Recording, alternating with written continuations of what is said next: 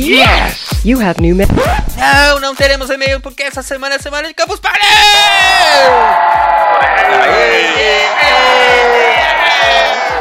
Campus Party é bagunça, né?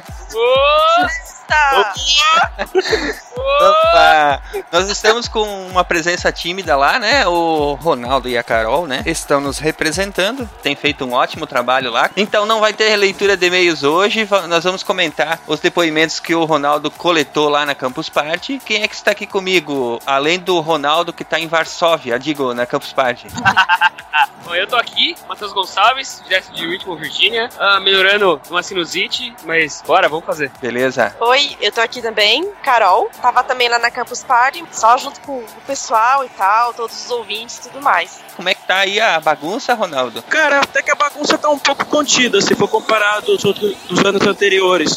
Tá meio disperso aqui, mas tá bem cheio, tem atividade para todos os gostos, para todos os públicos, tá bem legal aqui.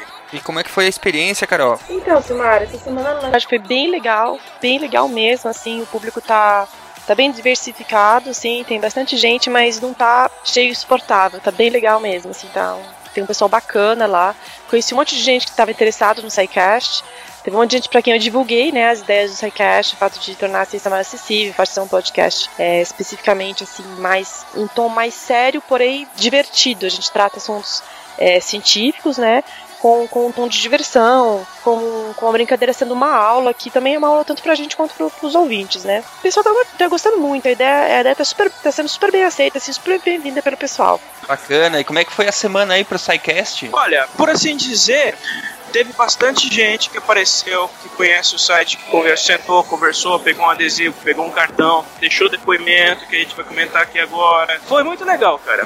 Foi melhor do que eu imaginava. Apesar de ser mais a partir do momento, nesse momento que a gente tá gravando, são mais de 10 horas da noite. Mas então, gente, vocês viram que nós temos um ouvinte aí de Palmas Tocantins. Muito obrigado pela sua, pela, pelo seu depoimento.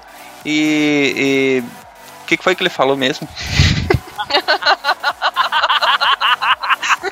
Apaga isso, pelo amor de Deus, cara. Sensacional. Achar o áudio eu achar o áudio, coitado. Ainda tá sob efeito da matéria que os homens esquecem mais, tu, mano. É, exatamente. As homens esquecem mais, gente. Campus Party! Eu sou o Nailson, moro em Palmas, Tocantins.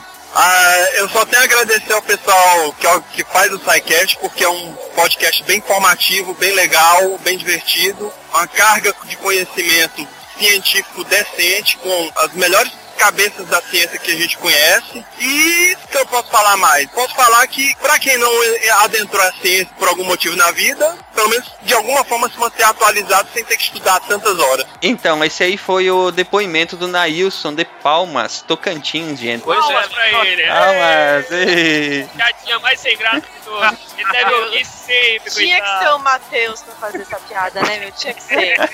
É muito bom que tenha um, temos um ouvinte de palmas, cara. A gente tá atingindo, pra- e surpreendentemente, temos atingido plateias de vários lugares do Brasil. Consegui, eu comprovei isso aqui na Campus Party. Tem muitos dos fãs que eu conversei não são do eixo Rio-São Paulo. Isso é muito legal. Bacana, né, gente? É, a gente tá aí tentando fazer essa divulgação, né? E por todos os relatos que o Ronaldo nos mandou, a receptividade foi muito boa e a gente tem muito orgulho de estar conseguindo fazer esse trabalho, levando essa divulgação aí da ciência e da razão para os ouvintes, né? Esse é, um, esse é um dos motivos que, eu, que mais, me, mais me faz ficar apaixonado por, por podcast, porque essa é uma das mídias mais democráticas que a gente pode ter. A internet por si só, ela pode, deve ser democrática, mas o podcast em si, ele permite que a gente consiga levar o tipo de conteúdo que a gente gosta para qualquer pessoa que gosta desse tipo de conteúdo no Brasil inteiro. Quem quiser ouvir, no, aliás, no mundo inteiro. Quem quiser ouvir é só baixar o podcast e tá lá. Essa é uma das coisas mais legais do podcast Verdade. tem que existir alguma forma da gente é, mostrar que a ciência não é algo só de cientistas. Ciência é algo que é, é- é- pertence a todo mundo, entendeu? Essa é uma das nossas metas e, pô, a gente fica feliz pra caramba de, de, de, de um- de um depoimento assim, quer dizer que a gente tá no caminho certo. Obrigadão. Isso aí, Nailson, muito obrigado. Continue com a gente que 2014 vai ser muito bom. Campus Party! Meu nome é Caio Dias, eu sou de Recife. Caio, o que mais que você gosta no podcast? Cara, eu gosto do- dessa conversa bem informal que vocês têm, com essa pegada meio de, de colégio mesmo. Já faz tempo que a gente tem isso. E eu sei que você fala de coisas sérias, mesmo brincando. Então você traz informação pra gente, por mais que vocês se divirtam ela, mas tá tendo aquele conteúdo diferente, o que eu não costumo ver na polosfera brasileira hoje. Ah, sim. E tem alguma sugestão que você gostaria de deixar pra gente? Sim, eu gostaria que vocês continuassem fazendo isso por um bom tempo, pelo menos. eu me divirto muito escutando vocês, né?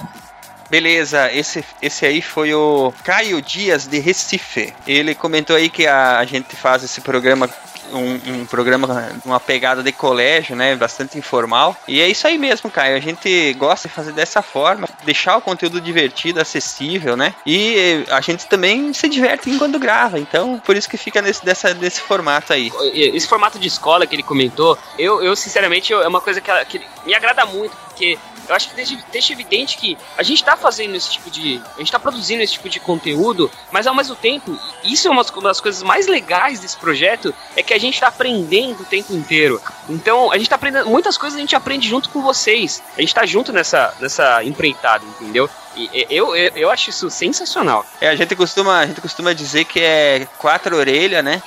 E um especialista. É, é, é, verdade. É isso, tanto é que, tanto é que o nosso convidado é sempre professor e a gente somos. E nós somos os alunos, né? Exatamente. A gente tá pra aprender também. Muito bom. Campus Party! Rafael Brizola, de São Paulo mesmo. Qual a sua ocupação? Analista de sistemas. O que, que você tá achando do SciCast? Cara, eu tô curtindo muito. O assunto é. Os assuntos são bem interessantes. São atuais também.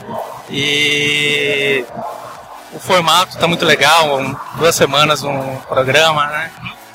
E o pessoal é muito engraçado também. Esse formato, o pessoal é, o pessoal sabe falar bem, entende do assunto e isso é muito legal. É uma maneira divertida de falar também. Então eu tô curtindo muito. Você gostaria de deixar uma sugestão para o SciCast? Olha, eu gosto bastante de matérias de espacial, né? Planetas, galáxias, coisas, viagem espacial, muito legal. Já teve o de ciência nuclear, que é muito interessante, então acho que pode vir outros. E games, né? Games, bom também. É. Alguma mensagem que você gostaria de deixar para o podcast? Cara, continue assim, porque vocês estão indo muito bem. Muito bem. Esse foi o Rafael Brizola lá de São Paulo. Ó, oh, espero que ele esteja gostando do programa dessa semana, né? Sobre Game Engines. Falou que quer mais programas sobre games. E aí, Matheus, vai ter? Ah, cara, enquanto eu estiver participando, pode ter certeza que sim, cara.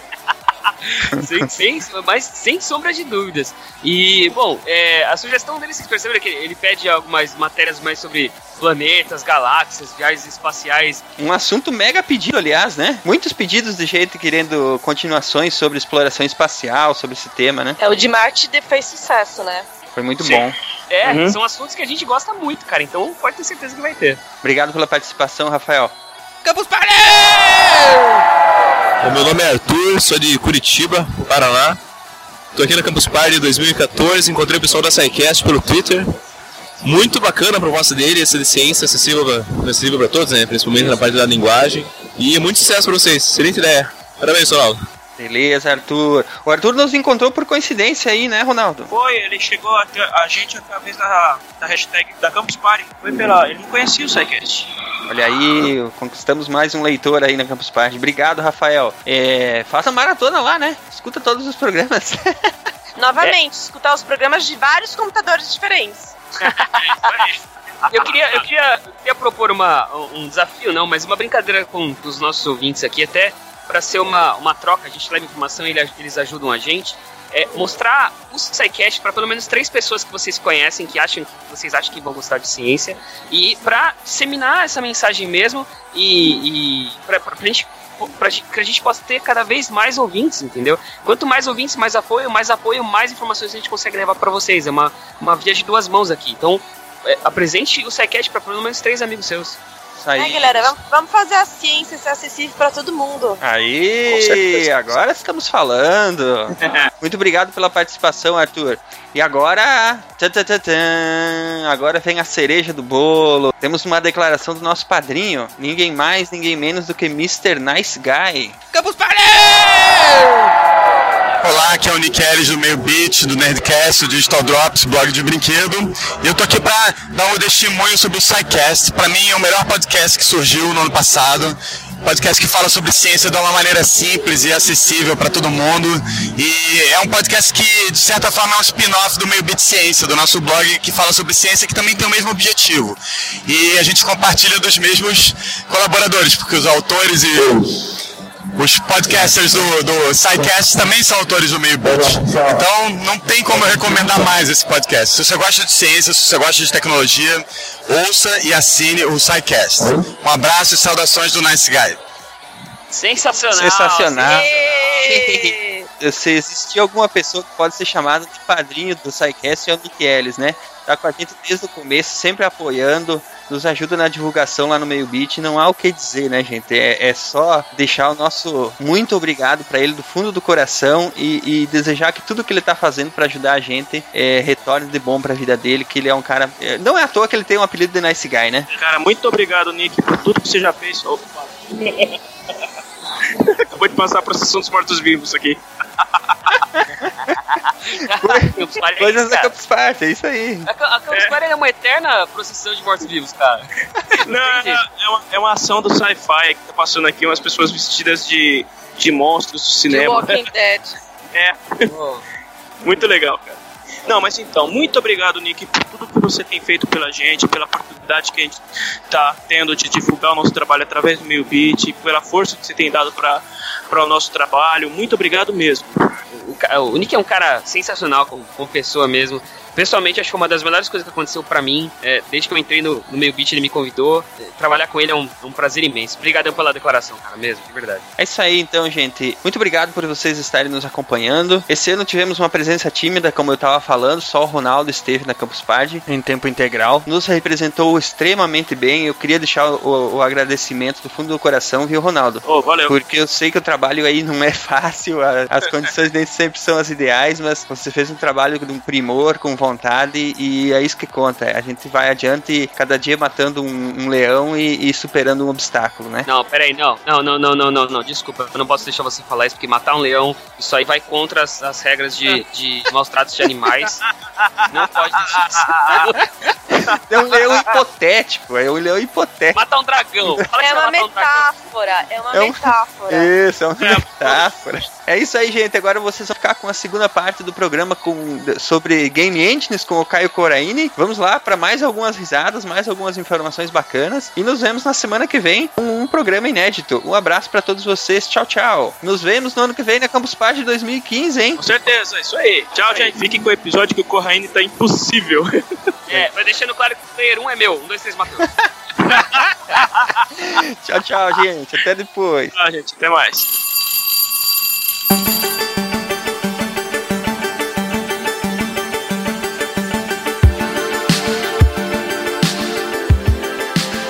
Qual a próxima engine aí? Unreal, que é de 98. Unreal é uma das, que, uma das mais persistentes também, né? O Caio falou bastante da, da experiência que ele teve com o Unreal Engine. Fala aí rapidamente alguns dos jogos mais conhecidos, depois vamos adiante. Trilogia Batman. Já começa por aí. Os mais recentes, né? É, na Unreal, se vocês não sabem, tem um botão que é gerador de capangas aleatório. É sério? É, você clica, aí sai, pum, pisca assim. Ah, esse aqui, é- ele é capanga do quê? É do Coringa? Tá, pum, ele sai com maquiagem. É, Ah, não, esse aqui é do Mr. Freeze. Pum, sai com gorro de Papai Noel. É. Cara, eu não duvido que tenha uma funçãozinha muito, muito parecida com essa simplicidade aí, viu, cara? Funçãozinha safada, né, cara? A gente vê, na, porra, no Asylum, velho, todos eram iguais, pô. Mudavam o corte do cabelo, olha lá. É. Foda que é verdade, cara. Já que você comentou sobre clone de personagem, como é que é feita a inteligência artificial nesses? Tem engine que já simula inteligência artificial? Algum tipo, assim? Tem, tem. Por exemplo, tem pra batalha. Você pode, por exemplo, criar um exército e digo, eu quero que esse exército ele ataque sempre frontalmente. Eu quero que esse exército ele seja, tipo, vai cercando o inimigo. Ah, não é tão simples assim. Não é tão simples. É, Ah, ah. é, exato. Principalmente pra parte de, de, inteligência, de inteligência artificial, você vai ter que programar muito. Você vai ter muita coisa pra programar. Você vai ter que treinar. pr- Primeiro que você vai ter que fazer muito. Vai ter um período de treinamento da sua inteligência artificial muito grande. Por exemplo, um jogo de combate, você teria que ter. ah, você tem que ter todas as informações de entrada entrada ali, é, um, um leitor, por exemplo, de quantos personagens você tem renderizados na tela, um, quais são os padrões comportamentais é, primordiais, você não pode deixar eles aprenderem do nada, você tem que ter algumas instruções iniciais, e você aplica funções de inteligência artificial nesses objetos, com essas informações primordiais de entrada. E aí você passa um tempo treinando essa, essa sua inteligência artificial, e você percebe que é, você vai ali regulando, deixando ele mais é, otimizado ou menos otimizado, mais difícil ou mais fácil de combater, e você percebe que ele vai ali se armando de acordo com o que você previamente meio que é, programou. É, mas não é tão simples quanto, sei lá, efetuar defesa à direita, e ele vai colocar todos os personagens pra direita. Sabe uma, uma coisa interessante que o, que o Caio comentou sobre os, os personagens que se parecem, né? Eu, eu acho que eu posso pôr dois centavos sobre isso, que eu vi uma vez um documentário sobre a Pixar, e eles falavam exatamente sobre isso, sobre os personagens, eles estavam falando sobre aquele filme, aquela animação Os Incríveis. E tinha muitos personagens na animação que realmente eram meio parecidos uns com os outros. E eu acho, a impressão que eu tenho pelo menos é que a técnica de animação para os jogos também talvez seja um pouco parecida. É porque eles partem do modelo básico, entendeu? E de vez em quando eles não têm tempo hábil para desenvolver completamente o design daquele personagem, né? E aí todos ficam, acabam ficando meio parecidos mesmo. É, a gente brinca direto, né? Que é, os capangas que são sempre iguais e tal, mas isso é nitpicking, né? Você que ficar procurando é, os errinhos ou os defeitos que você acredita que sejam enormes e, oh meu Deus, mas que não fazem diferença alguma no produto final. Porque se você for pensar nisso, eu prefiro muito mais, citando um exemplo bem atual, é, o pessoal tava reclamando muito da torcida do Forza 5, do Xbox One. E eu prefiro muito mais que o estúdio perca seu tempo no desenvolvimento dos carros, da questão né, das pistas e o, é, o comportamento daqueles carros, a física, é, do que realmente a torcida que vai passar, tipo, zunindo do lado da minha janela. É, é você tem É um detalhe, se sobrar, né, cara? São, é uma questão de prioridades, né? De, tipo, se o, seu, se o seu jogo for um simulador de torcida em jogo de corrida, aí sim, meu amigo. Inclusive, ó, é ideia de graça pra todo mundo aí, mas eu adoraria jogar isso. Faz uma expansão do, do, da engine. Né, mas se, se o seu jogo fosse focado nisso, aí sim, eu ia até falar, não, pode fazer todos os carros iguais, meu filho. Troca a cor de cada um deles e fecha, e fecha. Faz porque um o seu foco é diferente. A gente fala carro, torcida, isso tudo beleza, é totalmente secundário. Agora, tem jogo, por exemplo, que os heróis são iguais. Tipo, um absurdo. Por exemplo, Double Dragon, só porque eles são gêmeos, eu acho isso um absurdo, cara. Ei, falando sobre inteligência artificial, é verdade aquela história que o cara deixou rodando um sistema e no final eles decidiram que era melhor não se matarem? Ah, infelizmente aquilo é fake. Ah, É fake, pô, é tava, fake. tava tão Você tá feliz. falando cara. de Counter-Strike, não é? Foi, foi. Ele, ele deixou rodando um servidor. É, a história, né? Ele deixou É. rodando um servidor de Counter-Strike de, né, de computador contra computador é, durante vários anos. E entre, no que ele dizia, né, no que ele ligava, é que ele voltou pra esse servidor pra ver o que estava acontecendo depois de muito tempo. E todos os personagens estavam parados. É, e que ele saiu, ele, ele puxou daí então a lógica de que o que o computador era treinado, né, primordialmente a fazer, manter-se vivo. E aí aos poucos eles viram que era muito melhor, muito mais proveitoso ninguém atirar e todos ficarem vivos do que realmente eles se atacarem para que para impedir, né, tirar é, da equação o perigo de ser eliminado pelo outro. Então, mas tem um problema, tem um problema grave dessa inteligência artificial, pelo menos nessa invenção de, de, de- de- desse conceito que o cara inventou aí na, na historinha dele. É, a partir do momento que um deles tivesse é, um comportamento mais defensivo que ofensivo, o outro ia matar ele. E essa, esse outro objeto de, de, inteligência, de inteligência artificial iria entender que atacar é, é melhor do que se defender. Então, pelo menos um estaria matando todos os outros no final, entendeu? Hum, Sim. muito bem É, pensado. Muito bem pensado. Então é, é aquele negócio, é muito lindo no papel. Eu, eu- quando eu li aquele post, eu falei, caralho, tá aí, velho, que incrível. É, porra, aí eu já comecei a cantar Depende de nós. É, não, né? Mas, é, obviamente que não é assim que funciona. Entra o Didi no meio do. Entra- We are the world. We are the children. Eu Tava cantando Imagine all the people. É muito lindo no papel, mas comunismo também era lindo no papel. deu no que deu, né? Ó, vocês falaram aí de, de- do- dos carros e torcida e tal, tal, tal. É, só colocar um, um- um adendo aí. Eu tenho estudado bastante sobre. é, tem muita gente, muito estúdio grande trabalhando em crowd development ah, é, para criar mesmo torcida, público lateral, de uma forma que no futuro eles simplesmente aloquem aqueles determinados objetos e eles tenham os seus comportamentos é, de personagens individuais ali, tipo maneirismo simples, mas já tem muita. Tem, tem, tem estúdio grande trabalhando no desenvolvimento disso, hein? Então, é, eu imagino que pro, pro PlayStation 4 e pro Xbox One, daqui uns 4, daqui uns 3, 4 anos, a gente tenha uma, uma evolução absurda na, na- nesse tipo de realidade dentro do jogo, que vai ser animal, sim, né? sim, sim, é o próprio, né, um, um grande amigo meu, Giliard Lopes, que é o produtor do FIFA, ele fala que essa é uma da, né, daquela, daquela, daquela enorme lista de coisas que eles precisam é, melhorar, né, e evoluir a torcida, né, o comportamento natural da torcida é uma das que tá mais acima nessa lista de prioridades, É. porque a torcida, querendo ou não, por mais que o foco esteja né, nos jogadores e no que tá acontecendo dentro de campo, é a torcida num esporte como o futebol, e em todos os esportes, né, como um todo, a torcida é realmente o, o, o- depois os jogadores e o comportamento de movimentação de juiz e bandeirinha é realmente a- o que você precisa de inteligência artificial mais forte. Meus dois centavos aqui é fazer um torcedor jogar um refrigerante dentro do campo e os outros espancarem ele, como exemplo. Eu vou adorar ver isso, cara. O dia que eu jogar um jogo de futebol e eu tiver, sei lá, na quinta divisão e realmente eu, quando for marcada uma falta eu pisotear o juiz até ele morrer, aí eu vou estar satisfeito. Fatiar o juiz, né? é, não teve aquela, não, não teve o cara que levou a, levou a peixeira e matou o jogador? Exato. Eu imagino, exato. como assim? Como assim ela tirou a peixeira? Calma, peraí. Ele tirou a peixeira e jogou, ela rodou certinho e fincou no peito do cara? Porra, esse é, maluco não devia ser juiz, esse maluco devia estar no Ultimate Fighter, sei lá qual. Porra, Mas quem matou foi o juiz, foi? Foi. O cara, o ca... o- se não me engano, o cara agrediu, deu um soco no juiz, aí o juiz jogou uma peixeira nele e matou. Mas você viu o que aconteceu depois, né? Torcida Sim, aí ele esquartejou o juiz. É. Cacete. Pariu, Estamos falando, não estamos falando de game engines, não estamos falando de videogame, estamos falando de vida real. Isso foi real. É, nem MMA, né? É real. Que isso não aconteça mais, por favor. E que nenhum filho da cara. puta na vida real jogue refrigerante e nada dentro do campo pro seu time não perder ah, os mandos de campo e, você, e jogar sozinho e perder uma grana filha da puta. Sim, estou revoltado com essa merda. Hashtag, hashtag chateado. É chateado. Desculpa o desabafo. I'm not gonna fight you. I'm gonna kick your ass.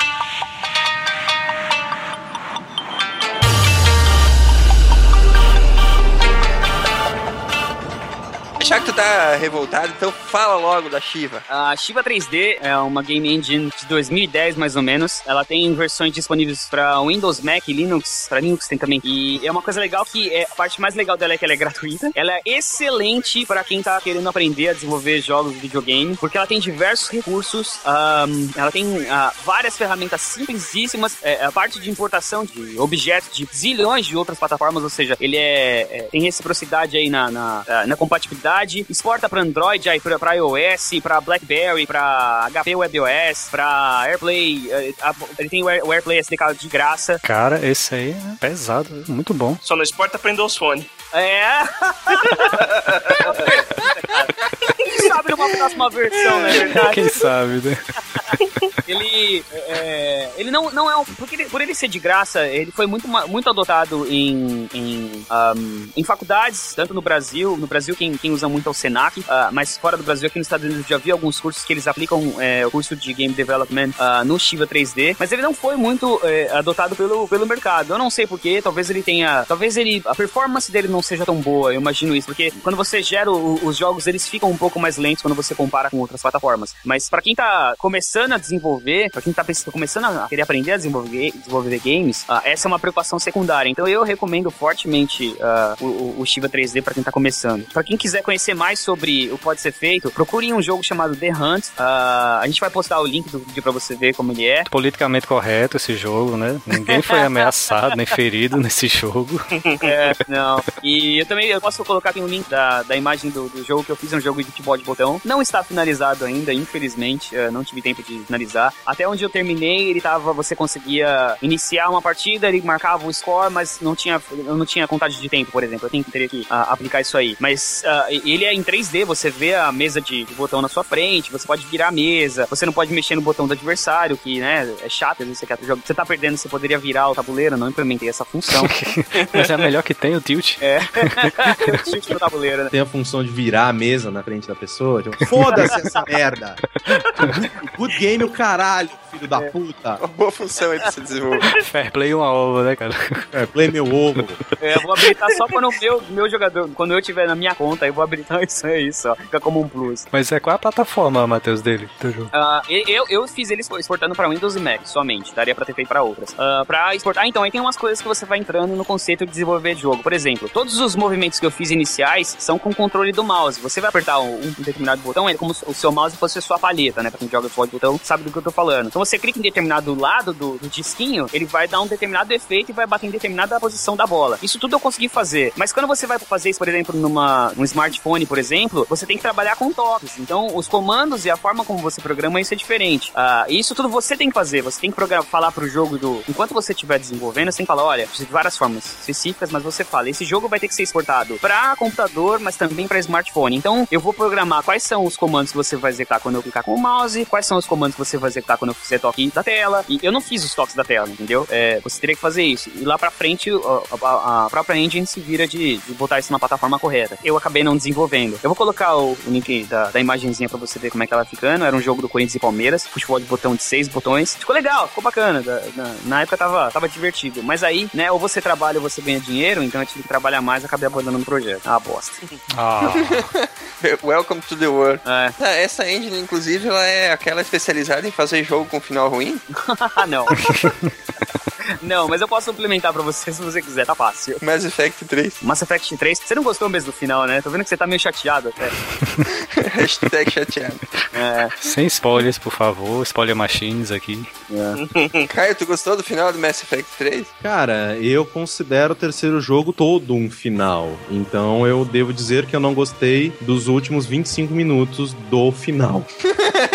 É pior que o Senhor dos Anéis. Esse teve o jogo inteiro do final. O que você quer dizer com isso que é pior do que isso? Né? Brigas em off, por favor, crianças. Sim, mas CryEngine foi criado em 2005. Ele já passou a bola, né, cara? Já foi lá. Vai, vai. Aproveita que você tá embalado, vai pra Andy. Manda ver. Vai, vambora. Não, cara, eu sou orelha aqui, cara. Eu não conheço a CryEngine, não. Vou passar a bola pro Caio. Aí, cara. ok, ok, ok. Eu, tô- com toda a minha naturalidade, não estou lendo nada, tá, gente? É, que, bom, né, de acordo com a pauta que vocês fizeram aqui, é, a CryEngine, ela foi é, iniciada em 2005. É uma engine alemã, uma engine alemã, né, criada pela Crytek, que a gente já discutiu um pouco antes. É, né, e uma das piadas é que é a CryEngine, porque você vê o preço dela e você começa a chorar. Parece que deram um nome, né? né? Porque é é, o, o preço da CryEngine ela pode chegar a 1.2 milhões de dólares. Meu Deus. Caceta. Lembra quando eu falei que a licença de 1.500 dólares era barata? Então. É, olhando em perspectiva, né? Quando a gente coloca em perspectiva, realmente é uma coisa ah, in- inacreditável. Mas a CryEngine ela também tem uma, lic- uma, uma- uma licença free para quem quer né, aprender a, a desenvolver, a desenvolver jogos, né, quer fazer jogos nas suas, nas suas casas, ou até se você é um desenvolvedor independente, é, o que é uma coisa bem bacana da, da Crytek, né? Porque afinal de contas, é, todas essas pessoas que estão desenvolvendo é, engines multimilionárias hoje também já começaram pequenos, então eu acho muito legal que eles é, disponibilizem essas ferramentas para que o pessoal independente consiga é, desenvolver também. É. é. Outra coisa que é legal é que ela, ela, ela é. Dizem, o pessoal que trabalha com, com game diz que ela é bem ah, atraente, ela tem opções atraentes pra quem quer desenvolver jogos menores, não algo absurdo, é, mas você consegue fazer, desenvolver jogos é, relativamente, medianamente complexos, nada absurdo, mas também nada pequeno, e em curto espaço de tempo. É super rápido desenvolver com a CryEngine ah, 3. O código-fonte é bem detalhado, tem bastante exemplo, você consegue achar bastante coisa online. A comunidade, a exemplo, por exemplo, da, do, do que acontece com a Microsoft, eu não sei o que aconteceu com a, com a CryEngine, que criou-se um grupo de, de desenvolvedores bem unidos, eles se ajudam muito, que é bem, bem, bem legal legal, né? No site oficial você consegue achar bastante informações sobre ah, as licenças para estúdios ah, independentes, como isso funciona. O que mais dá pra gente falar da, da CryEngine? Ah, que, pelo, pelo que eu, eu não estou lendo na pauta isso, eu imagino que seja de verdade, mas é, ela, é, ela, é, ela é considerada uma, uma engine que pessoas de conhecimento intermediário, eles costumam, costumam ter as suas expectativas superadas, assim. Então você vai esperando pouco e ela te oferece bastante coisas, ba- bastante coisa. Principalmente por causa da, da criação de blockbuster, ah, animações você consegue fazer com ela, simulações de, de, de alta qualidade, aplicações interativas, isso tudo você consegue fazer com essa, com essa engine que é de 2005, como o Kai comentou. É uma engine que se você quiser fazer um jogo mais simples, você pode, mas se você quiser extrapolar os limites, você pode também, desde que você pague. É uma ferramenta bem versátil, então, de jeito. Ela é super versátil e uma das, uma das coisas que difere em relação a outras, em outras game engines, é que você consegue gerar também pro, pro Xbox 360 e pro PlayStation 3. Tá? ela tem todas as, as instruções pra fazer a, a- a diferenciação. é. E acredite, pro PlayStation 3 é super chato, cara. Então é, é uma puta de uma vantagem dessa, dessa game engine, de verdade. E aquele negócio, é, na realidade atual, desencana do PlayStation 3 e já pensa já no PlayStation 4. Isso, isso, isso. Principalmente que a, a, a Sony agora, é, independente da engine que você vai usar, é, a Sony agora ela tá muito mais aberta aos- ao, independente, né? Ela tá toda de amorzinho com os independentes. Então, se você, nossa, se você quiser fazer um jogo pra Vita, ela, ela, ela baixa suas calças e te chupa. É verdade. Cara, que é verdade. O Vita virou. Tá lá no contrato, vai fazer um jogo exclusivo pra Vita, recebe blowjob. é verdade, o Vita virou um portátil de cara. Não, é. Que é muito bom. A, a Sony ela fez uma apresentação esse ano, né, na, na época da Brasil Game Show, é, e eles mostraram, né, diversos estúdios brasileiros que estão trabalhando com Vita. É, a gente pode, pode falar do pessoal é, que fez o Oniken, agora tá fazendo o Odalus. É, Oniken? O Oniken é legal pra quem?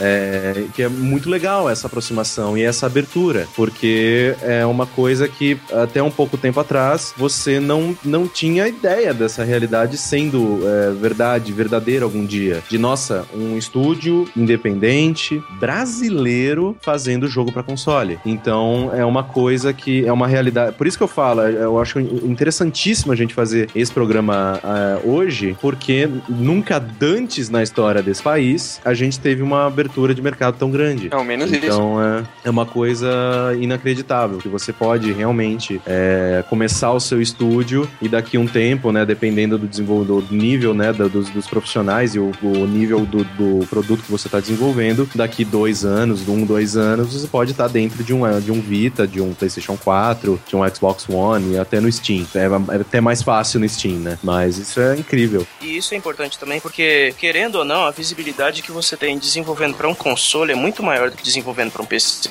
E tipo, se você lançar um jogo para um PC, se você tá lançando um jogo para o PC ou para o Steam, por exemplo, você não tem tanto destaque quando se você conseguir lançar seu jogo num console. O destaque é muito maior. É, aqui é, eu, eu li um, um texto faz pouco tempo, não lembro se foi no Games Industry, no Gama Sutra, não lembro. Acho que eu li o mesmo texto. É do, do, do pessoal do Octodad. Do Dead, exatamente. Ele, ele diz, né, que as pessoas começaram só, passaram a respeitar o estúdio só depois que eles falaram que sim, nós iremos lançar o Octodad para PlayStation 4. Então, por mais que ah, eh, seja uma realidade meio escrota, né, se você pensar, é uma realidade um pouco mais viável hoje em dia, porque obviamente, né, para fazer um jogo para essas plataformas você precisa, né, de um kit de desenvolvimento dessas, dessas empresas e tal, tal, tal, contato, né, uma, uma aproximação. Só que essa barreira que você precisa transpor, hoje em dia ela é muito mais baixa e menos impossível do que era antigamente. Então é uma coisa muito foda, né, de tipo, quem começa Porra. a aprender hoje e tem essa expectativa de que se fizer um bom trabalho vai poder estar dentro de um console, vendendo o seu jogo numa tentando ser um novo Team Meat, tipo, isso é inacreditável, cara. É uma É, coisa cara. que eh, ainda não faz muito sentido na nossa cabeça. De que eu posso, sabe, eh, pegar dois pontos de ônibus e na casa de uma pessoa que tá desenvolvendo um jogo pra um console. Verdade. Isso é muito foda. Não, mas eu vou mais longe, quer dizer, eu vou mais perto. Você não pode. é, Hoje é é difícil imaginar que você pode. Pra muitas pessoas, você pode desenvolver um puta de um jogo em casa, entendeu? É, essa é a realidade atual. Sim, sim. É aquele negócio que é, eu, isso que eu acho é extremamente importante, principalmente graças às, às engines que são mais simples e acessíveis a esse desenvolvedor independente, que realmente os jogos independentes eles transformaram o mercado. É, é, é óbvio que você não vai ter um. é, se você for comparar o, o tanto que, sei lá, um GTA vende, ainda é uma coisa um pouco complicada.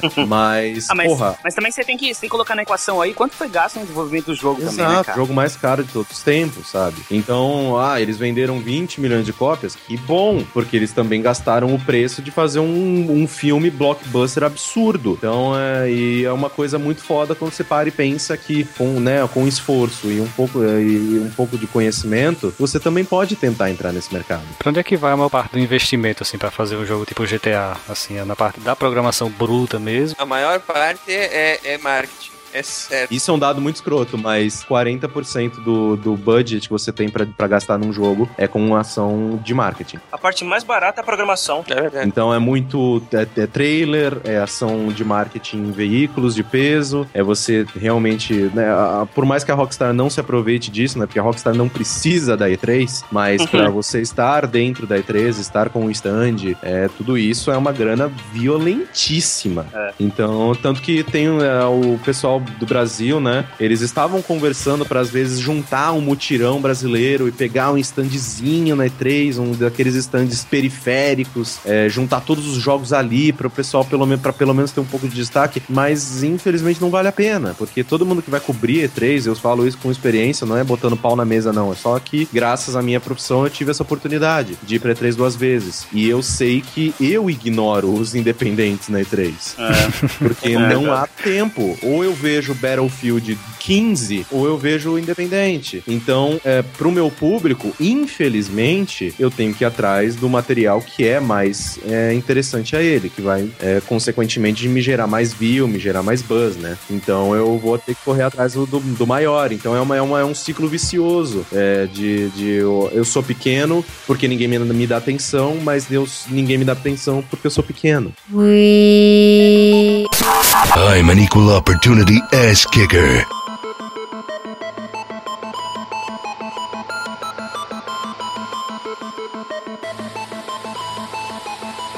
Em outros canais que eu trabalhei tra- escrevendo sobre games, é, uma das coisas que eu tentava propor direto era criar uma coluna especial de jogos independentes, pelo menos os brasileiros, para tentar desenvolver o que tá sendo feito aqui. Meio que uma mão lava a outra, tentar baixar preço de, do, do, do público editorial, é, baixar preço da publicação paga pra tentar é, divulgar isso de alguma forma. E infelizmente em nenhum dos canais que eu escrevi isso se tornou viável é, por diversos motivos. Muito causa dessa equação que você falou, entendeu? É, é complicado, é extremamente complicado para o, o desenvolvedor independente, mas também é complicado para a mídia, porque você praticamente vai estar fazendo, você tá sendo benfeitor ali de, de uma causa sem praticamente quase retorno nenhum, entendeu? É, é extremamente complicado isso. E não é nem, nem fazendo jabá, ou meu Deus do céu, como a gente é foda, mas no Arena é uma das coisas que a gente prioriza, né? Porque a gente tem a, a oportunidade de estar dentro de um portal, então, é, por mais que né, jornalismo só dê, só dê prejuízo e não lucro, é, acho que é- já é uma realidade, tá ligado? O IG, ele, o IG ele já acostumou que a gente não vai trazer lucro quase nunca, só quando a Microsoft ou a Sony coloca dinheiro dentro do, dentro do site. Mas é, agora, semanalmente, a gente começou com o projeto do Arena Indie, que todas as semanas, né, provavelmente ele, o texto vai é sempre publicado às quartas-feiras, a gente publica uma entrevista bem, né, bem detalhada e bem bacana com um estúdio independente brasileiro, para realmente ele ter espaço para colocar ali o portfólio dele, mostrar os jogos que ele tá desenvolvendo, mostrar, sei lá, sua campanha no, stream, no, no Greenlight ou Dessura, sei lá, para realmente essas pessoas terem espaço, porque a gente tem muita gente é, extremamente competente e valiosa aqui no nosso mercado. Então é uma coisa que a gente falou, cara, retorno de às vezes audiência é, ou qualquer outro tipo, a gente não vai ter muito, mas é uma coisa que a gente falou, cara, se a gente tem oportunidade, por que não? E a gente realmente começou a fazer isso e é muito foda a resposta que a gente recebeu de diversos estúdios independentes talentosíssimos é, que entraram em contato conosco para poder é, fazer entrevista mesmo, né? E entrar ali na nossa coluna semanal. Eu acho foda, cara. É, é animal, É cara. porque por mais que a gente, né, a gente viva disso, né? Meu salário sai de videogame, eu também acredito que a gente tem um compromisso de devolver é, isso pra quem se mata fazendo esses jogos. Então é, é genial, assim. Eu, eu fico muito muito, eu, muito satisfeito de poder estar dentro de uma empresa que me permite fazer isso e foda-se se não der view, sabe? Eu, eu acho bom, eu acho bom a gente estar fazendo. Foda. Eu bato palma pra vocês, cara, de verdade. Eu achei essa, essa iniciativa fodástica e é algo que tá, tá- continua escasso no Brasil e saber que vocês, como um canal desse, é, abrem espaço pra estúdios independentes dessa forma é louvável, de verdade, cara. Bato palma pra vocês. Parabéns mesmo, cara. Muito obrigado, muito obrigado. É, não, mas é legal ver iniciativas assim, cara. Não é, não é todo dia que a gente vê isso. Porra, se é. É, e, porra, aí quando a gente começa essa iniciativa e logo na semana seguinte a gente já tem, tipo, uma é, a notícia foda de que, sei lá, no Green, na- na- nos jogos é, aprovados no Greenlight de ho- hoje, né, no dia que tá rolando essa gravação, dia 5 de dezembro, é, dois jogos brasileiros entraram e vão ser comercializados no Steam, que é o There Somewhere e o Mr. Plus. O Alder Samuel entrou? Entrou! Ô, caralho, que foda! Finalmente Mini Boss vai ser vendido no Steam, sabe? Que foda, cara. Miniboss merece, que esse cara é muito Sim, bom. é animal. E a Amora e o Santos são pessoas incríveis. E que agora eles já estão em outro nível, né? Porque eles já estão dentro de Towerfall. É uma coisa um pouquinho mais acima, né? Eu acho que a, a estrada de sucesso desses caras brasileiros são, é uma coisa foda, foda, foda. E que todo mundo que tá começando agora precisa realmente se espelhar nesses caras. Porque são pessoas que começaram quando o mercado tava extremamente enxuto. E, meu, esses estúdios independentes brasileiros, eles são exemplos é, para quem tá começando agora. Principalmente no mercado que é extremamente enxuto e que tá começando a se expandir agora. Então eu realmente acho que exemplos como esses da, da Mora, do Santo, da Thais Weiler e tal, do pessoal que fez o Aniken, é, são pessoas extremamente importantes e que são extremamente acessíveis e que se você precisar de um de não de um não né não você não vai pedir pra ele ser seu tutor porque esses caras estão trabalhando pra caralho Nem pedir dinheiro também, por favor. é, principalmente dinheiro. Não, não peço pra eles. É, mas eu acho que são ótimas pessoas pra você, às vezes, trocar um e-mail e conversar um pouco e pedir um. E pelo menos ouvir umas palavras encorajadoras, que são pessoas que hoje em dia já podem dizer que vivem de videogame. Animal. Bom, cara, que legal, Uhum. cara. Sensacional, de verdade. Viver de videogame era meu sonho de infância. Você, você queria viver jogando videogame, né, Silmar? Não, eu, eu queria ser repórter da Ação Games. Opa, olha aí. Eu queria também, aí eu vi que o quanto a Ação Games pagava, eu não queria mais. Mas você acompanhou a Ação Games até mais ou menos que época, Caio? Até acabar. Dois. Isso foi quando? Porque eu acho que eu larguei muito A antes disso. Ação Games, se não me engano, ela terminou em 2002. Nossa! 2001, porque foi depois do lançamento do PlayStation 2. É. 2002, é isso aí. Eu acho que bem antes disso, n- talvez 97, 98, eu já não acompanhava mais. Engraçado que foi meio que sincronizado, né? A Ação Games acabou, logo em seguida a Super Game Power acabou também, depois a Gamers definhou. Foi meio que uma atrás da outra. E o engraçado é que logo depois abriu a EGM Brasil, né? Uhum. É. E basicamente dominou o mercado por muitos, muitos anos. É. Embora na editora Europa ainda tava muito bem obrigado com as Super Dicas PlayStation Sim. e tal. Mas é bem engraçado. é, Foi, foi- e foi é muito bacana. Eu, eu sinto um, um pequeno orgulho de ter participado um pouco, bem pouco, mas de ter participado um pouco da história das publicações de videogame do Brasil. Que eu Legal. escrevi um pouco pra da N-Gamer, que era de Nintendo da Europa, escrevi pra Super Dicas PlayStation, escrevi pra EGM, principalmente traduzi coisas, né, pra EGM, e fui muito mal pago em todas elas. Padrão, né, cara? Padrão isso. É, tá vendo um padrão aí se formando. A Edge tentou a sorte aqui também, mas não deu muito certo. Nossa, a Ed era a que tinha o melhor conteúdo, era o que mais a gente ganhava pra traduzir, só que não vendia nada. É, o que é engraçado, ela é super conceituada lá fora e aqui. O conteúdo dela era muito. Isso é muito triste de dizer, mas era um conteúdo muito denso pro público brasileiro. Muito técnico, né? Sim. Que pariu. Mas o meu era sonho de moleque mesmo. Eu, eu- é, era aquela história de pensar assim, cara, pensa só, você ser pago pra jogar, cara. Você queria ser piloto. Não, isso você pensava lendo revista nos anos 90. Eu recebi Exatamente. e-mail até hoje falando: Cara, deixa eu trabalhar aí no IG. Vocês jogam o tempo todo. Caralho, do meu sonho, velho. Como assim vocês são pagos pra jogar videogame? E o filho da puta, para de fumar maconha volta pra terra e entende um pouco melhor do que é ser um jornalista. E aí você vai ver um pouquinho como é.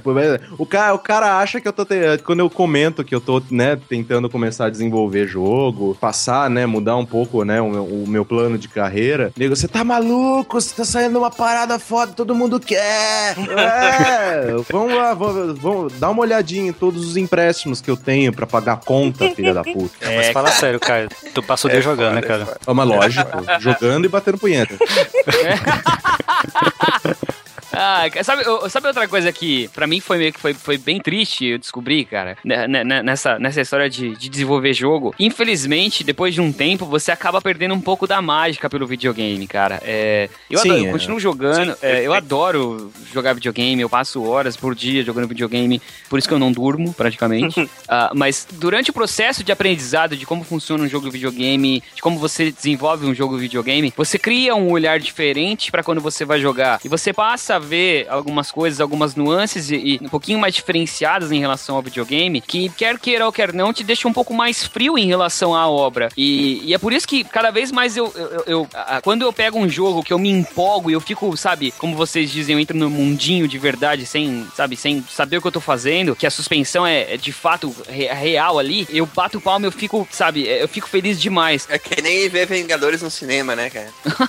É. Não, É, é, é, eu tipo, acho- você você se empolga e sai batendo palma mesmo, né? Porque eu não sei se vocês gostaram, mas eu, puta, eu, eu saí dando pulos. Eu, eu me senti de novo com seis anos, cara. Eu, É, era, eu não. era o Homem de Ferro, eu era o Capitão América, entendeu?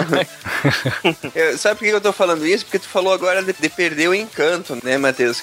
Achei bem interessante isso aí que você, que você falou. É, Eu passei muitos e muitos e muitos anos. Eu tinha perdido o encanto pelo videogame, entendeu? Eu não jogava mais. E o, o jogo que me deu um, um soco no estômago, me fez voltar a comprar o videogame pra jogar o jogo. Foi The Last of Us, cara. Ah, é esse mesmo. É, eu ia falar a mesma coisa. The Last of Us foi que nem assim, ó. Caralho, é, recebeu uma injeção de, de novidades, sabe? De uma forma assim que há muitos e muitos anos eu não, não, não, não sentia, sabe? De ficar empolgado mesmo com a história, envolvido pela história, Uhum. principalmente. É, né? na minha opinião, eu tava muito na seca pra jogar o Bioshock Infinite, né? E ele foi um jogo muito bom, mas o The Last of Us foi um soco no estômago, cara. Foi, é, É? foi É, totalmente inesperado. Eu curti É, também. eu, não te- eu não terminei ainda, né? Então. Eu ainda também não terminei, tô perto do final, mas. Qual foi cara, a engine dele? Qual foi a engine do, do Last of Us? Também tem essa curiosidade, mas é, deve ser proprietário, né? Porque ele é desenvolvido só pra, pra PS3. Uhum. É a Naughty Dog Engine 3. É, É Naughty a engine pró- própria da Naughty Dog. Agora, o Caio, me diz uma coisa. ahn, nessas suas andanças escrevendo e, e participando de, de forma ávida do mercado de games, aconteceu com você também de perder um pouco do tesão pela coisa? Com certeza. É, né? Porque é, é uma coisa que eu ainda consigo, é, quando eu me condiciono a isso, tem um modo fun e o modo trabalho. É, o Corraine jornalista, ele é um chato insuportável. porque eu vou jogar um jogo é, realmente anotando ali o que eu acho que ele tem de ponto positivo, ponto negativo, vou criando a minha opinião sobre ele e vou realmente julgando aquilo como um produto como qualquer outro. É, só que, por exemplo, tem um jogo que eu quero muito jogar, vai sair é, um jogo que eu tô muito na pilha. Eu torço, assim, né, em silêncio, pra que eu não seja designado a fazer a análise dele, porque aí eu não vou ter a responsabilidade de jogar com o meu senso crítico à flor da pele. E isso é uma coisa que as pessoas, quando pensam, ah, nossa, eu queria tanto ser jornalista de videogame, e elas nunca pensam nesse lado. Que eu tenho, tenho um pouco isso, principalmente, né, de, da, da experiência de estar tantos anos escrevendo sobre, a- sobre essa mídia, de realmente começar a olhar um pouquinho o código da Matrix e ver através dele. E ver, pô, isso aqui foi mal programado, é, level design preguiçoso, esse tutorial não deveria ser implementado com, ah, hey, listen, listen no caralho, você precisa me falar isso no seu game design. Você não precisa abrir, ah, você não precisa abrir a boca pra me explicar uma regra. Você me explica a sua regra no seu jogo. E é uma coisa que eu sou extremamente crítico. Tanto que é, é bem, é muito difícil, né? Por mais que eu ache nota uma babaquice do caralho, eu adoraria não ter mais que colocar nota em nada do que eu faço na minha vida, porque como assim você vai quantificar num número o, o seu, a sua carga de emoções e sensações? Bom, anyway, esse é outro papo. Mas é muito difícil dar uma nota perfeita para um jogo, porque realmente é bem difícil uma coisa ser perfeita. Uhum. Principalmente por toda a, a, carga emocional. Você está escrevendo para outras pessoas e a, a, sua opinião aí, ela tem toda uma bagagem cultural e, e, as experiências que você teve e que aquilo pode ter aquela determinada pontuação para você, por mais que ela seja uh, virtual ali, você tá dando uma pontuação aproximada para algo que não é mensurável, e aquilo é pessoal, aquela, aquela nota vale para você e para outra pessoa pode ter algo, a experiência pode ser completamente diferente, entendeu? Uhum. É complicado demais isso. E cara. é uma coisa que é essa nossa eterna briga com o público de que uh, as pessoas adoram gritar: ah, vocês deviam ser um, um pouco menos. Eh, vocês deviam. Como que é? Ser mais imparciais. Exato, vocês deviam ser mais imparciais. Ah, vão todo pro inferno os caras que falam isso. Pelo amor de Deus, cara. Que nojo dessa gente, cara. Quero morrer, mano, quando o cara fala isso, cara. Eu, cara, não, é sério. Eu, eu, eu falo isso, eu, eu falo isso há muito tempo. E eu, eu ainda preciso fazer, porque eu acho que vai ser uma coisa legal. Eu vou fazer um Tumblr chamado Reviews Imparciais.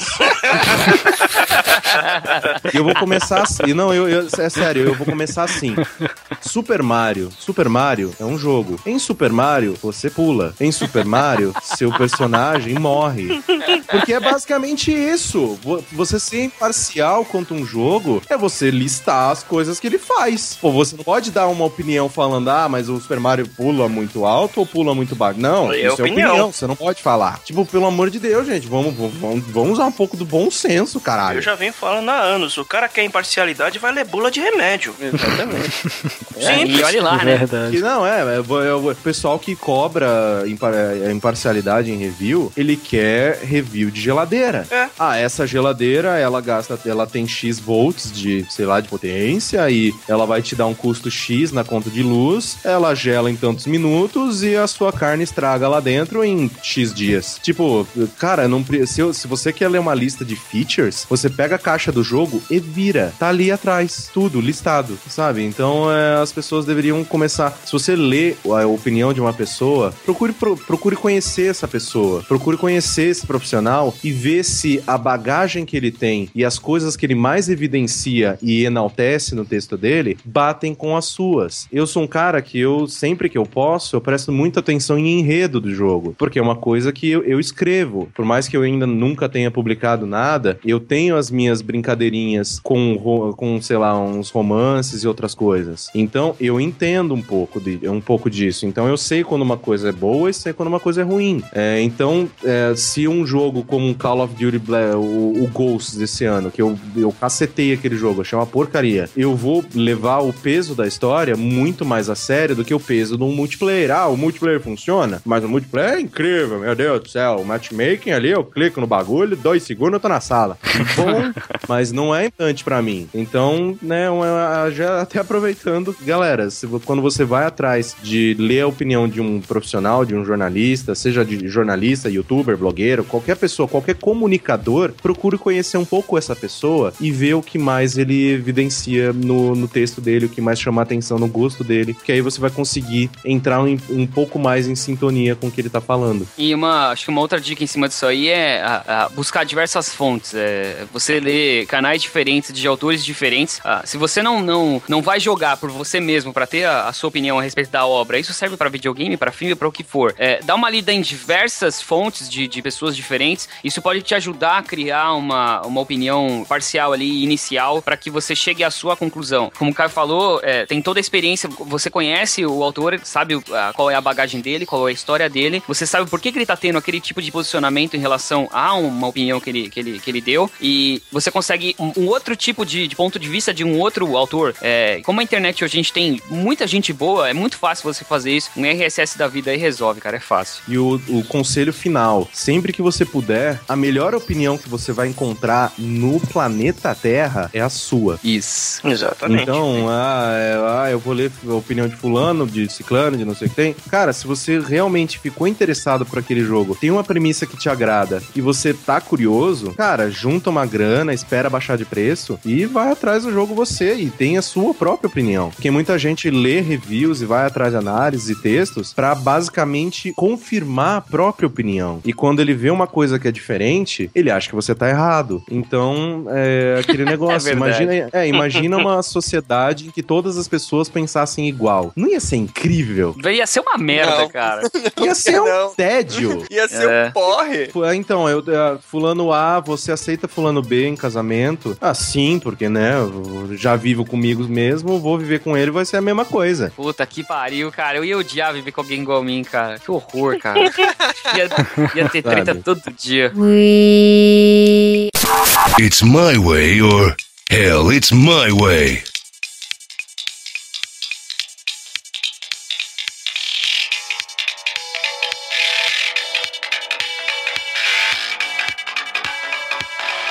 Game Engines, então. Ah, Matheus, mas ah, imagina que alguém pergunte assim: que Game Engine eh, eu devo escolher pra começar a programar jogos de videogame? A minha resposta, como pra quase tudo nessa vida, é depende. Como a gente já citou agora há pouco, o ideal é testar várias Game Engines pra saber com qual você se adapta melhor, com qual você consegue produzir mais. Mas tem ah, outras coisas que são importantes aqui você você acabar respondendo. Então, pra isso você tem que basicamente preencher um formulário em três vias: a verde, a amarela e a rosa, carimbar, reconhecer firma por autenticidade no cartório Pirassununga, lá no interior de São Paulo, trazer uma caixa CP51 pra mim aqui nos Estados Unidos, aí eu te ajudo.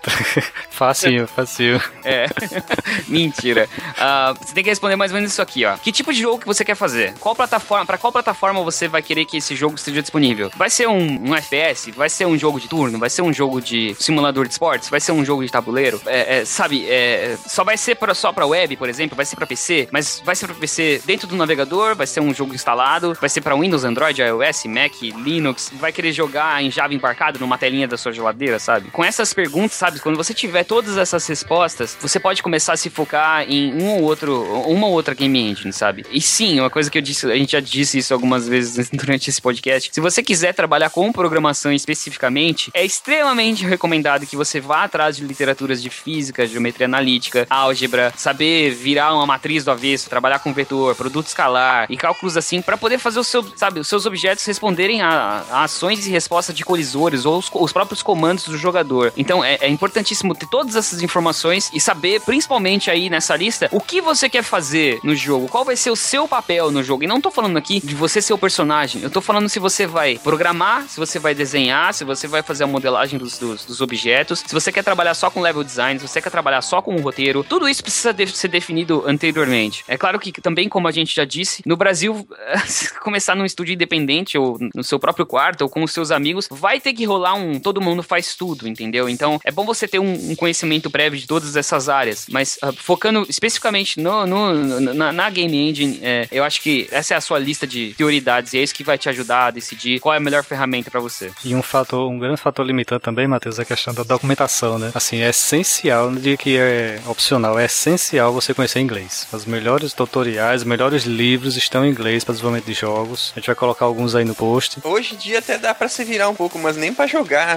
não, dá pra ser sem inglês, né, cara? É aquele negócio. Essa é uma realidade. é, os Estados Unidos é, e o inglês são é, o país e a língua mais influente do mundo. É uma coisa que há, há um tempo atrás era, sei lá, era francês, e depois, e antes dele era, sei lá, latim. É, eu tô, né, tô usando exemplos a esmo, mas é aquele negócio. Você precisa se adequar à sua realidade. Inglês não é só uma necessidade para que você possa ir pra Disney e pedir o seu cheeseburger sem, sem ficar fazendo mímica pro Sem Mickey. pickles, né? No onions.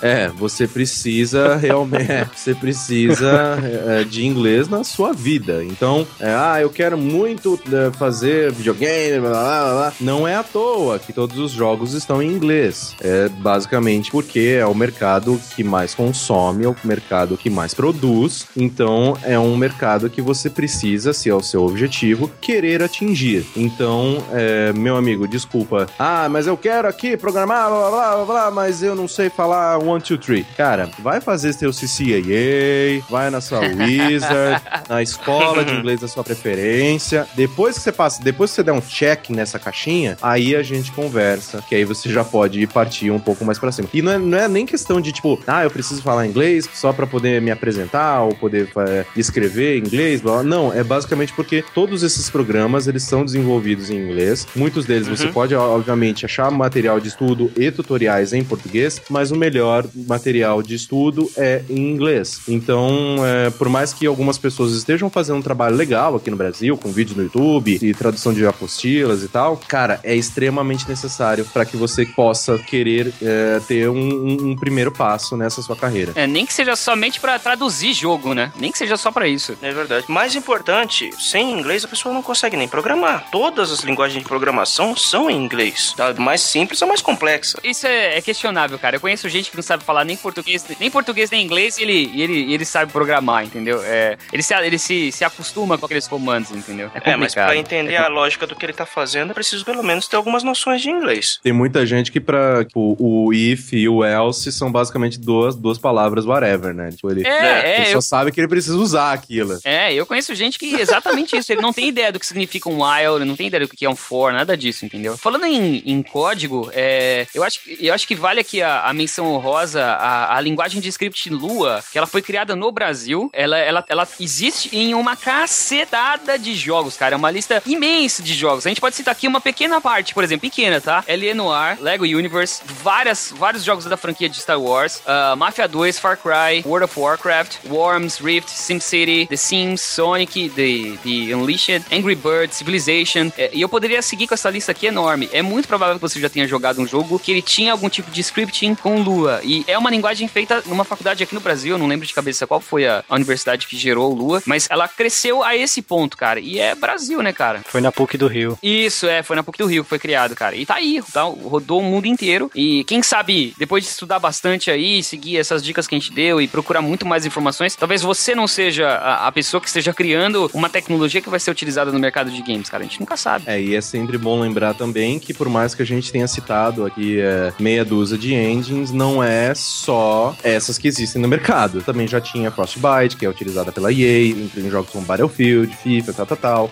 A Raid, que é da Rockstar, que ela utiliza no GTA, no Max Payne, Red Dead, tal, tal, tal. XNA, que é uma, uma linguagem... Não é nem, não é nem, não é- é nem uma, uma engine, né? É mais... É, Um ambiente, né? um conglomer- é, um, um conglomerado de, de coisas di- diferentes que você pode implementar no seu jogo. Ferramentas, ah. uhum. E, obviamente, essas a gente falou da- de, da- de algumas das maiores. Tem diversas, além como a gente já, come- a gente já comentou, de é, linguagens, é, de, de engines proprietárias, né? De cada estúdio tem a sua, a Square tem a dela, a Naughty Dog tem a dela e tal, que podem ser realmente linguagens, é, engines escritas do zero por essas empresas ou adaptadas de outras. Foi o caso da Valve com a Quake Engine. Exato. Então é aquele negócio que você é, não é não é não é não é só essas opções que a gente passou. Tem muitas, muitas. Eu da- das que eu brinquei um pouco do Game Maker, Construct, é, tem muita muita coisa. E tudo isso tem um trilhão de conteúdo e online, de comunidade, de vídeo, de passo a passo, coisas para que você realmente se aproxime dessas engines e não tenha medo delas. Porque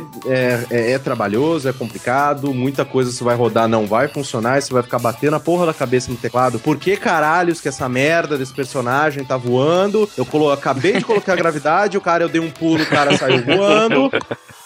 Mas isso é normal. E quanto mais você conhecer daquela, da- daquelas ferramentas, mais você vai ter domínio e mais ela vai se adequar ao que você espera dela. Então, é, como diz né, ET Bilu, busque conhecimento.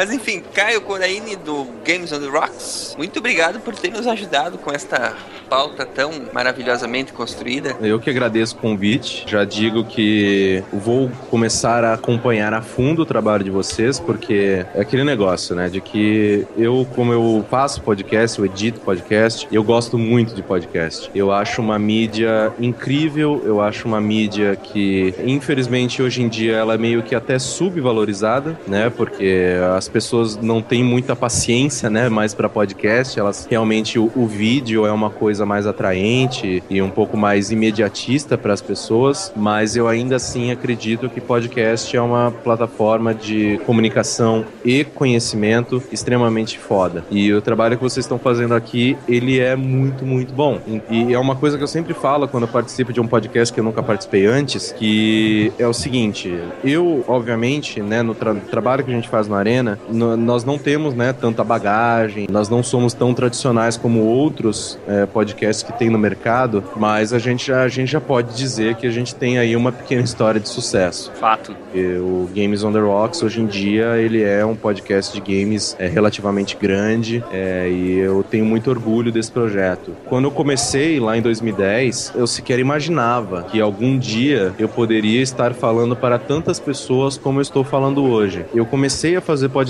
justamente porque eu gostava de podcast, eu gostava de ouvir podcast. Então, já que eu achava que não tinha tanto podcast assim para ouvir sobre o assunto que eu mais gostava, por que não fazer um eu mesmo? E foi assim que nasceu, né? Então, eu posso dizer para vocês que podcast é uma coisa muito complicada. Podcast é uma coisa que dá muito trabalho. Podcast é uma parada que nem sempre dá retorno, mas enquanto você tiver tesão fa fazendo aquilo, valeu a pena. Então, é, não é, é três horas da sua semana ou para quem edita, né, é, 20 horas da sua semana que você tá perdendo. São 20 horas da sua semana que você tá ganhando fazendo o que você gosta. Muito bom, cara, muito bom. Palmas efusivas.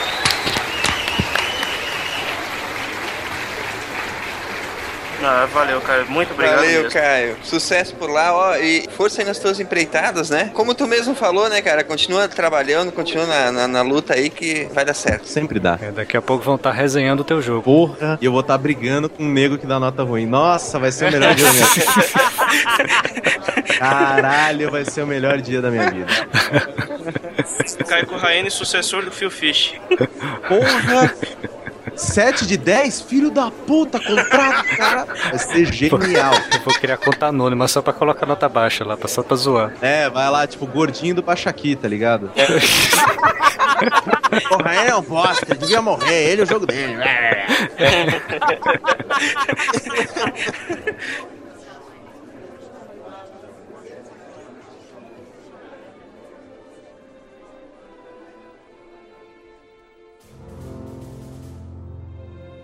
Se a ciência não for divertida, então alguma coisa é errada. Tem que ser divertida, a coisa mais divertida que tem é a ciência.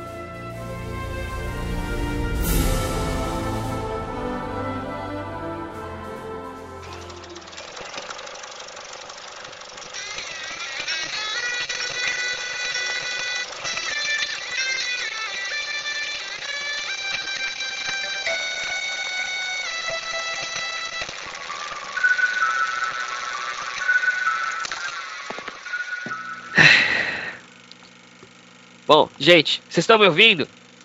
Vocês tão... Gente, vocês estão me ouvindo? Caramba, ninguém responde. Ninguém, res... ninguém responde. Bom, eu não sei o que tá acontecendo. Eu sei que eu tô mais ou menos em 1918. Tem um filme muito legal aqui chamado The Ghost of Slumber Mountain, que é um, um filme de dinossauro. Procurem, eh, deve ter na, na no- onde vocês estão, deve ter na locadora do Paulo Coelho ou não. Se vocês não acharem, assistem The Lost World ou O Mundo Perdido que dá no mesmo. Eu sei que, como vocês percebem, meu nariz tá meio. Minha voz tá meio anasalada, eu tô com uma certa gripe e o pessoal anda falando alguma coisa de espanhola. Eu não sei se eu fico empolgado com isso ou não, mas não sei se vai ter espanhola, se é a gripe espanhola. Eu sei que eu tenho que ir pro médico, tá bom? Se vocês me ouvirem, por favor, tentem mandar um sinal pela cápsula do tempo. Socorro!